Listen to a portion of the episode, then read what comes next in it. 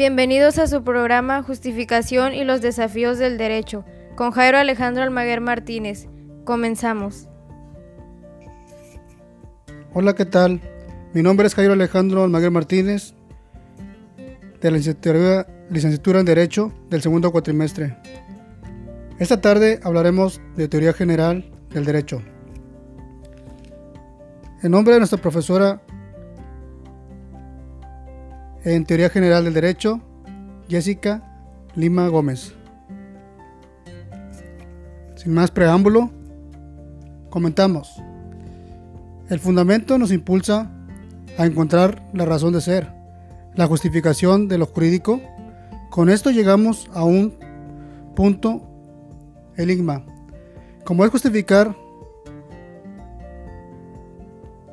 la idea para una teoría del derecho, que presume científica podría ser ineludible, pues conlleva a la identificación de las normas jurídicas y está íntimamente relacionada con, con obligatoriedad de las normas conviene distinguir entre la justificación de su existencia y la justificación de su contenido. que se lee?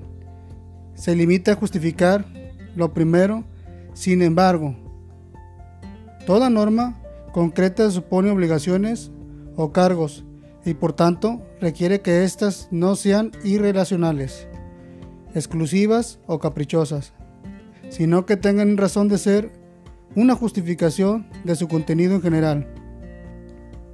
El positivismo no aborda correctamente este problema. Algunos pretenden hacer concluir la justificación con la validez, pero esta no es la respuesta correcta, ni tampoco conveniente, solo porque una norma ha sido válidamente de introducción en el ordenamiento jurídico. Debe ser dedicada la justificación que puede construir el satisfacer de una necesidad humana. El mandar lo que se convierte al grado de la conveniencia puede variar. La Escuela Liberal de Canadá, Smith, pide que el derecho se exciña en las reglas mínimamente dispensables y que los demás que al árbitro de la libertad del ciudadano.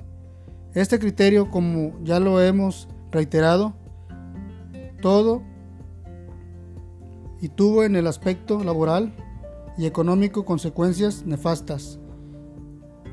De ahí que otros piden que el derecho no se reduzca a lo más necesario, sino que se entienda en todo lo que es us, es decir, el derecho debe entrar en el campo de, del, de, lo convincente, pero no basta que la legislación se amplíe a todo lo conveniente. Requiere además una justificación axiológica. No basta que las normas sean claras y precisas, sino que se deban mantener que es mantener que sean buenas, adecuadas a la situación que pretenden regular y que estén en consistencia con los valores de, una sola existencia del derecho. No se puede deducir la justificación de este, en teoría, los otros normatividades, perdón. Podrán ser las únicas necesarias suficientes para orientar la vida humana. Sería exagerar, pero lleva el debate, lo planteaban los sofistas, hasta la bondad o maldad de la naturaleza humana. Sin embargo, la experiencia nos confirma que incluso una comunidad de santos necesita del derecho, igual o más que otras comunidades, siendo el esquema de Longaret. Podemos contestar que el hombre es un ser inteligente, pero que no siempre lleva la verdad, y que aún llegando a esta, no siempre actúa conforme a ella. Asimismo, no siempre actúa impulsando por el amor, sino que frecuentemente es dominado por sus pasiones y se deja llevar por el odio. La envidia, interpretación y la justicia, en cualquier hipótesis, el derecho se presenta como una institución A necesaria para controlar el riesgo y los deterioros que afectan el orden social y distorsionan la armonía de la sociedad mediante un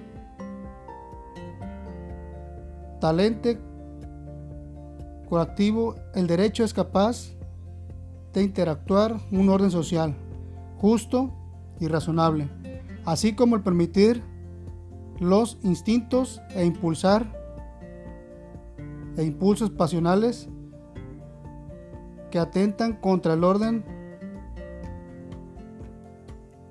Jadin Sen. Jadin Sen es muy claro al respecto.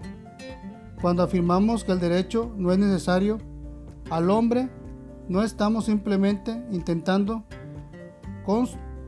constatar una sencilla realidad física, como sería afirmar que el hombre no puede vivir sin alimento o sin agua. ¿Qué elementos comprendemos sino que estamos comprometiéndonos, indicando con un proceso de valoración? Lo que es la realidad, estamos diciendo, es que la naturaleza humana es tal que únicamente puede analizar una condición verdaderamente humana en presencia o ausencia del derecho.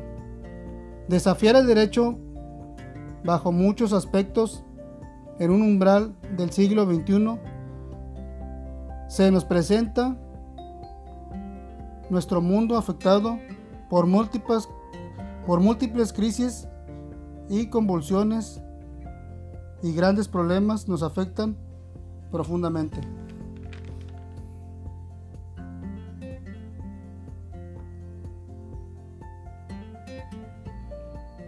El hombre en el mundo, la indignación, la ecología, el terrorismo, la amenaza de guerras, la enorme desigualdad de la representación de la riqueza, el mundo está roto, la vida humana amenazada,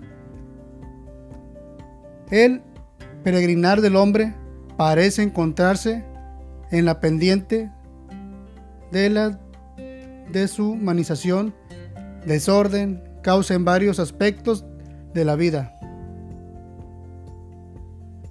¿Podrá ¿Podrán y contribuir el derecho al reordenamiento de la vida humana? ¿Cómo lograr que el derecho,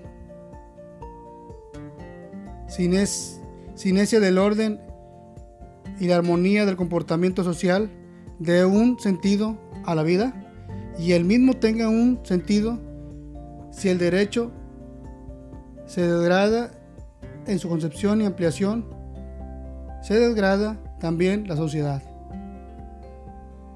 En mi conclusión, derivan de que el libro de justificación, los desafíos del derecho, se, encubran y se llevan en dos partes. La primera relativa a la jurisdicción del derecho, mientras que en la segunda habla de los desafíos del derecho. El derecho es parte fundamental de la vida del Estado para trazar los alcances y las dimensiones que el derecho abarca. Esto para mí fue justificación y los desafíos del derecho marcados. Definición del derecho.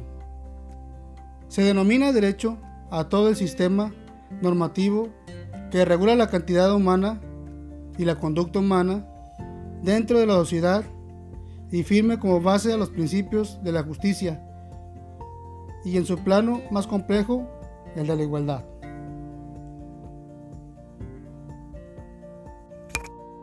Esto fue Justificación y los desafíos del derecho. Hasta la próxima.